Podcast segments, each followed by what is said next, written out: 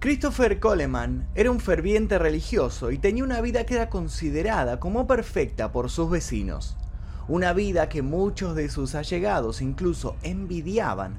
Un trabajo ligado a sus intereses, una mujer que compartía parte de sus pasiones, dos niños sanos y como si eso fuera poco, un abultado sueldo mensual, una enorme casa y viajes por todo el mundo. Sin embargo, todo se derrumbaría para él en mayo del año 2009, cuando un terrible episodio lo dejaría solo y en el medio de grandes controversias.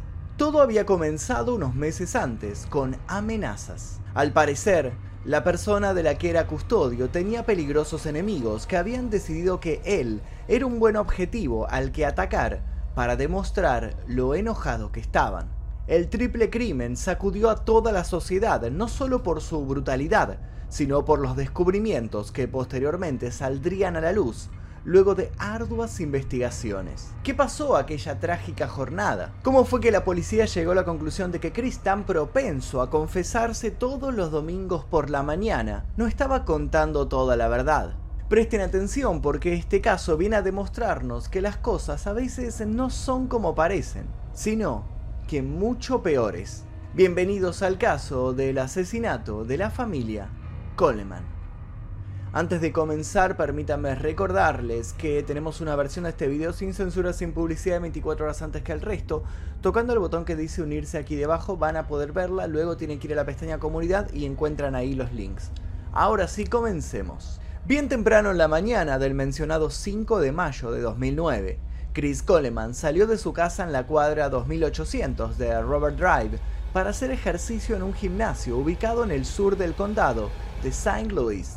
Pasadas unas horas, llamó a Barlow, su vecino policía. Le dijo que estaba preocupado. Lo puso al corriente de la situación. Había llamado a su esposa Sherry al celular y ella no le estaba respondiendo. Al principio especuló que era porque seguía durmiendo, pero luego insistió y la ausencia de respuestas del otro lado hizo que todas sus alarmas se disparasen. Había dejado mensajes de texto, mensajes de voz, nada. Barlow no precisó escuchar más. Sabía que la familia Coleman estaba siendo acosada desde hacía un tiempo y creía ubicar qué extrañas y oscuras suposiciones estaba haciendo Chris con respecto a la suerte de su esposa. Antes de que el joven le pidiera si por favor podía ir hasta su casa a fijarse qué estaba pasando, Barlow ya estaba saliendo de su propiedad con dirección al hogar de su vecino. Frente al lugar también llegó una patrulla, Chris había seguido todos los protocolos correspondientes y a la par que avisaba a su vecino también había llamado al 911. Era parte de su trabajo ser rápido, saber actuar con frialdad en situaciones extremas. Barlow entonces se reunió con un oficial de policía de Columbia frente a la casa de los Coleman. Luego de golpear la puerta de manera infructuosa, ambos hombres rodearon la casa y descubrieron que una de las ventanas que daba al sótano estaba abierta. Sin dudarlo, el uniformado pidió refuerzos. Sacó su arma y se introdujo por la abertura, por la ventana, al tiempo que daba la voz de alto. Lo primero que notó el oficial al introducirse en esta casa fue que alguien había vandalizado todas las paredes con aerosol. Siempre estoy mirando, has pagado y castigado, decía grandes letras rojas que estaban dispersas por todas las paredes. El panorama no era para nada alentador, y mucho menos para una propiedad que contaba con los antecedentes que ésta tenía. Recientemente habían tenido que instalar cámaras de seguridad luego de que siniestros mails advirtieran al dueño de que sus peores pesadillas estaban a punto de convertirse en realidad. El hombre entonces volvió a anunciarse esta vez más alto, luego de deambular por la casa con el pulso tenso y la atención puesta en cada detalle. El oficial encontraría a Sherry Coleman y a sus hijos, Garrett de 11 años y Gavin de 9 años, en sus respectivas camas, solo que no estaban precisamente durmiendo. Chris Coleman entonces llegó a su casa transpirado mientras el oficial de policía estaba dentro. Quería saber qué estaba pasando, estaba nervioso. Quiso entrar, pero Barlow lo detuvo por precaución. Más policías llegaron al cabo de unos segundos. Algunos se metieron dentro de la casa, otros ayudaron a Barlow para detener a Chris. que cada vez con más insistencia les pedía a los policías que se corrieran y que lo dejaran entrar en su casa. Algunos vecinos se asomaron, todo de un momento a otro se había convertido en un completo caos. El griterío se detuvo de repente y un espeso silencio lo cubrió todo. De golpe, cuando los policías habían entrado a la casa, volvieron a salir. Cuando Chris los vio quitándose la gorra, comenzó a llorar. La noticia corrió con una velocidad inusitada. La mujer y los hijos de Chris Coleman habían muerto estrangulados. Las preguntas obviamente no se hicieron esperar. ¿Quién? ¿Cómo? ¿Por qué? Pero no nos adelantemos. Empecemos por el principio. Chris Coleman nació el 20 de marzo de 1977 en el condado de Monroe. Sus padres, Ron y Connie Coleman, eran pastores evangélicos. Cuando estaba por graduarse, el joven escuchó una charla de un marín y quedó obsesionado. Con esmero, dedicación y disciplina había conseguido entrar al cuerpo y para cuando contaba con tan solo 20 años fue seleccionado para participar de un seminario de entrenamiento de K-9 en la base de la Fuerza Aérea Lackland en San Antonio. Ese seminario terminaría cambiándole la vida. ¿Por qué? porque un seminario de perros sería clave en todo lo que haría después? Bueno, no precisamente. Ese seminario sería importante porque allí conocería a Sherry Weiss, quien formaba parte de la Fuerza Aérea. Chris y Sherry rápido tendrían una cita, e igual de rápido decidirían que estaban listos para formalizar una relación. Sus conocidos no pudieron evitar mostrarse algo sorprendidos por la efusividad con la que la joven pareja hablaba de su amor, a pesar de lo poco que llevaban de conocerse. Más grande aún fue la sorpresa cuando pocos meses después anunciaron que se habían casado. Muchos aún estaban digiriendo la novedad cuando Chris y Sherry dieron a conocer que iban a ser padres. Al parecer Chris y Sherry no eran de perder tiempo. Dos años después llegaría el segundo niño. Para ese entonces la pareja ya se encontraba adornando su nido de amor, un nido para nada modesto. Un nido de dos amplios pisos y unos cuantos metros cuadrados cubiertos. A pesar de los gastos que implicaba criar hijos, los Coleman parecían poder darse grandes gustos sin que eso pusiera en jaque su economía. Cuando se habían decidido a formar una familia, Jerry había abandonado su trabajo Chris por su lado había obtenido un empleo mejor del que hubiera imaginado. Y es que gracias a contactos que poseían sus padres dentro del mundo religioso, el hombre había sido contactado para convertirse en parte del equipo de seguridad de una persona muy importante. Nuevamente la determinación de Chris hizo que no trataran en conseguir sucesivos ascensos y llegara antes de lo previsto a ser nombrado guardaespaldas personal de la persona en cuestión, persona a la que ya no mantendremos en secreto. ¿Le suena el nombre Joyce Mayer?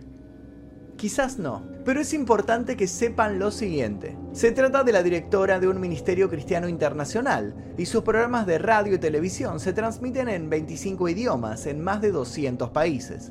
Ha escrito más de 70 libros acerca de la vida cristiana y en 2005, sin ir más lejos, figuró en el número 17 del ranking de los 25 evangélicos más influyentes de los Estados Unidos, de la revista Times. Interesante, ¿no? Conozcámosla un poco más en profundidad. Joyce Mayer nació en 1943 en el barrio de O'Fallon, al norte de San Luis.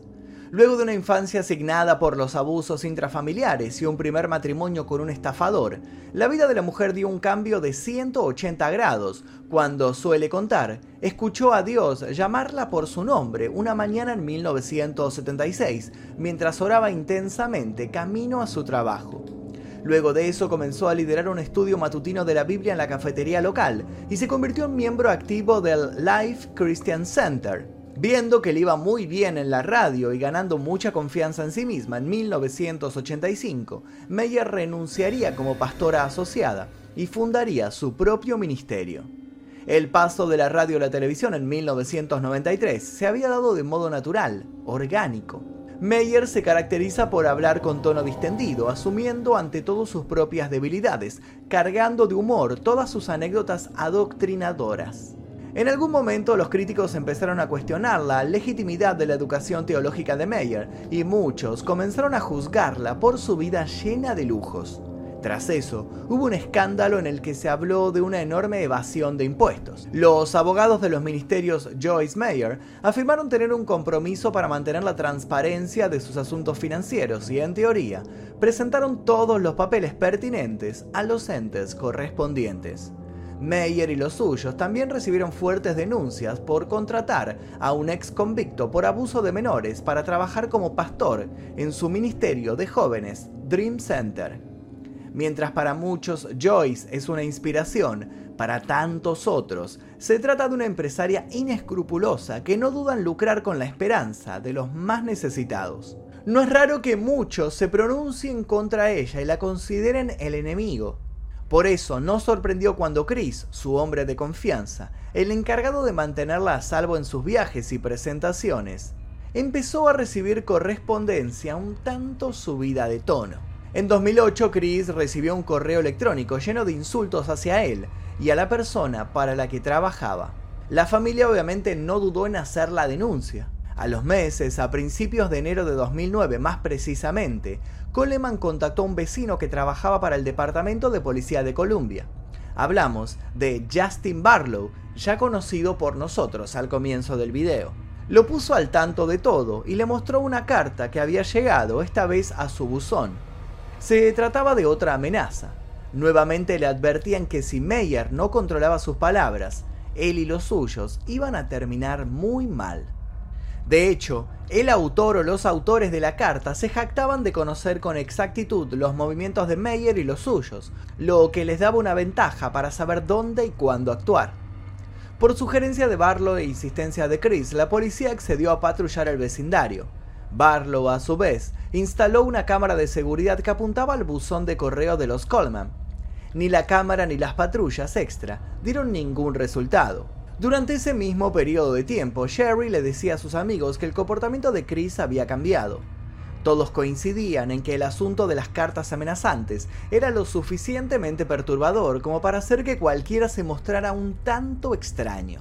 A fines de abril, Chris Coleman se comunicó nuevamente con la policía local sobre otra nota con amenazas. El próximo llamado sería el 5 de mayo a Barlow, el llamado con el cual comenzó esta historia. En pocos meses todo el universo de Chris se vino abajo. Su familia estaba muerta.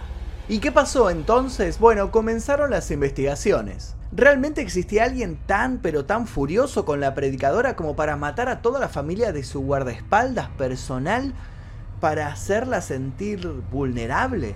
¿Cómo esta persona, este asesino, había logrado evadir tantas cámaras de seguridad? ¿A qué clase de monstruo se estaban enfrentando? La familia de Coleman celebró los funerales de Jerry, Gavin y Garrett el 9 de mayo en el cementerio Evergreen de Chester. La familia de Jerry hizo llevar los cuerpos a una funeraria en un suburbio de Chicago días después para una visita. Chris Coleman no asistió a ese servicio. Chris fue llevado a la sede de la policía de Columbia, donde fue sometido a un extenso interrogatorio. Necesitaban acceder a cualquier información que pudiera delatar a un potencial enemigo de Mayer o de la familia. Al mismo tiempo, interrogatorios similares llegaron a esferas íntimas de Mayer y luego al grupo de amigos de los Coleman, los investigadores descubrieron que Jerry no solo había dicho a sus íntimos que Chris estaba raro, a muchos les había confesado que estaban atravesando turbulencias maritales. Creía que Chris tenía una amante, incluso sospechaba de alguien en particular. Se trataba de una mujer llamada Tara Lynch. Cuando los detectives interrogaron a Chris en relación a esta nueva información, se enteraron de que Lynch era amiga de Jerry y vivía en San Petersburg, Florida. Chris le dijo a las autoridades que conocía a Linz y que los dos eran grandes amigos. Al mismo tiempo, los oficiales en Florida interrogaron a Linz sobre la naturaleza de su relación con Chris Coleman.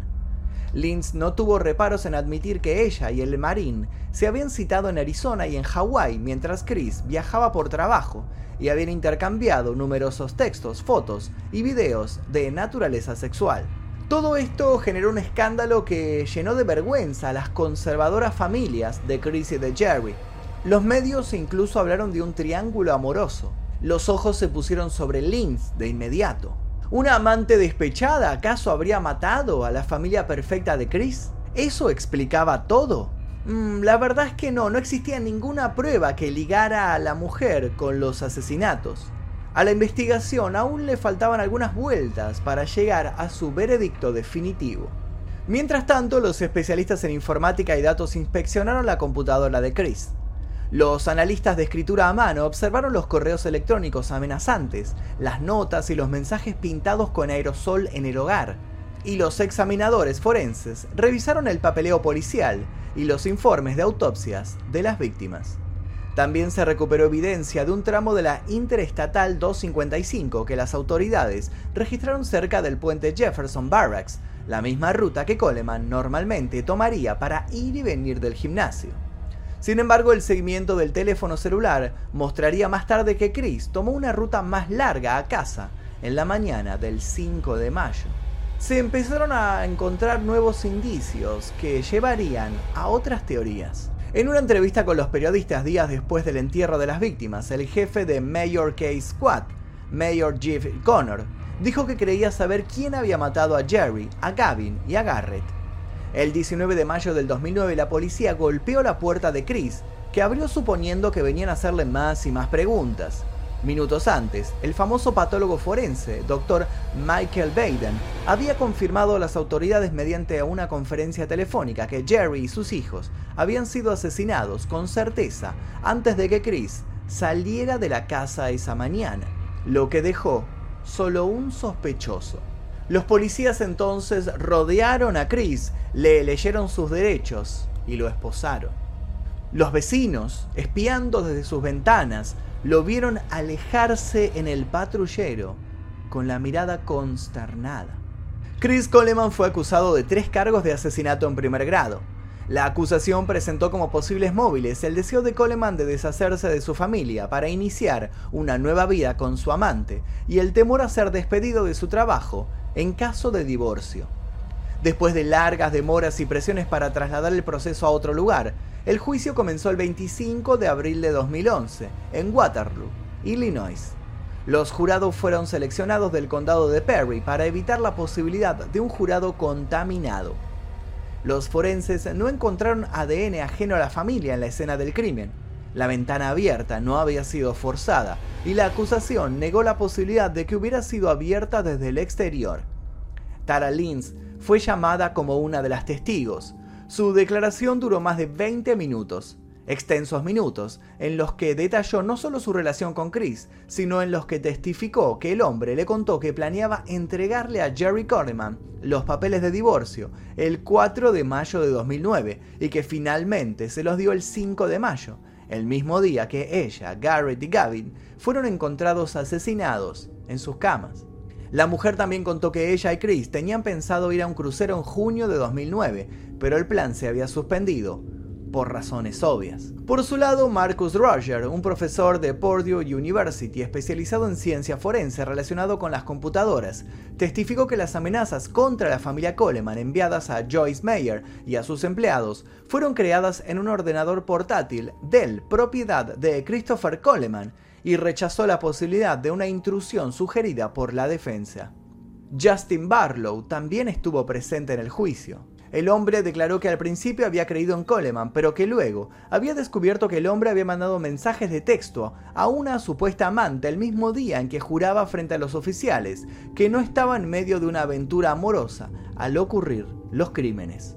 Carla Hain, detective de la Policía de Columbia, testificó que ella descubrió un recibo de una tienda de St. Louis, firmado por Christopher Coleman, de la compra de una pintura en spray roja, de Ruth Oleum Brand, el mismo tipo que la usada para escribir el graffiti encontrado en el interior de la casa de los Coleman el día de los asesinatos.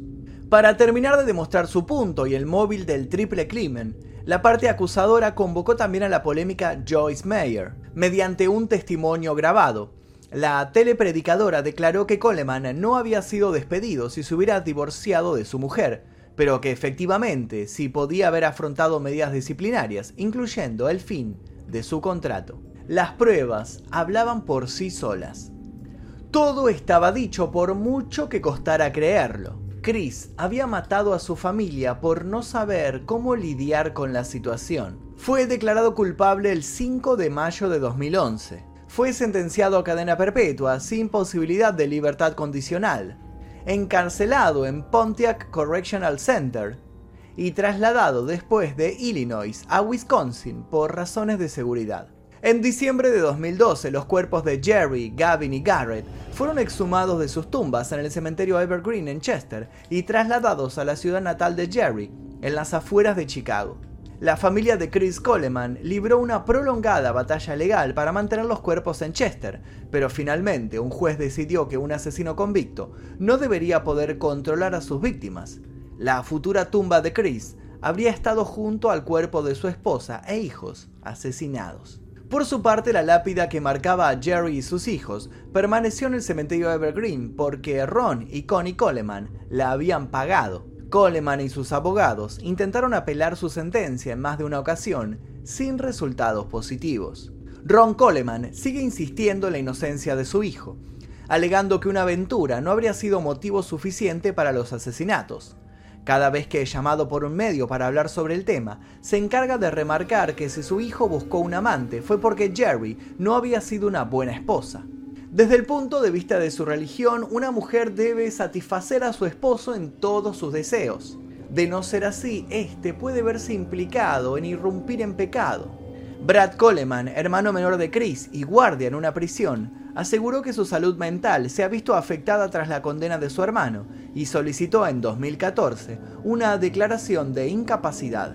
Lo cierto es que al día de la fecha, Chris sigue cumpliendo su condena. Su caso sigue llamando la atención de muchos. De modo lamentable, son comunes los casos en que una infidelidad hace que una persona mate a otra, pero rara vez el infiel es el victimario. El caso también puso la luz sobre la negativa e innecesaria presión social en determinados aspectos que ejerce la religión sobre la psiquis humana. Chris Coleman al final decidió convertirse en un asesino antes que atravesar una acción considerada humillante para quienes comparten sus creencias. Una acción que podía hacerle incluso perder su estabilidad económica. Una acción tan simple como divorciarse. ¿No es acaso hora de que las religiones reordenen sus prioridades y se replanteen ciertos hábitos y prejuicios? En una entrevista de abril de 2018 con Crime Watch Daily, Chris Coleman mantuvo su inocencia y dijo que le habían tendido una astuta trampa. En realidad, lo que nunca salió en la corte es que tenían dos computadoras portátiles y viajé con una y dejé la otra en casa o en la oficina, dijo nunca estuvieron sobre mí al mismo tiempo y la computadora que estaba relacionada con las amenazas era la que dejaba en casa o en el trabajo. Quienes investigaron el caso en profundidad dicen que no hay sustento para esta teoría de la segunda computadora. Sin embargo, la defensa se aferró a esto intentando que tarde o temprano la causa vuelva a abrirse.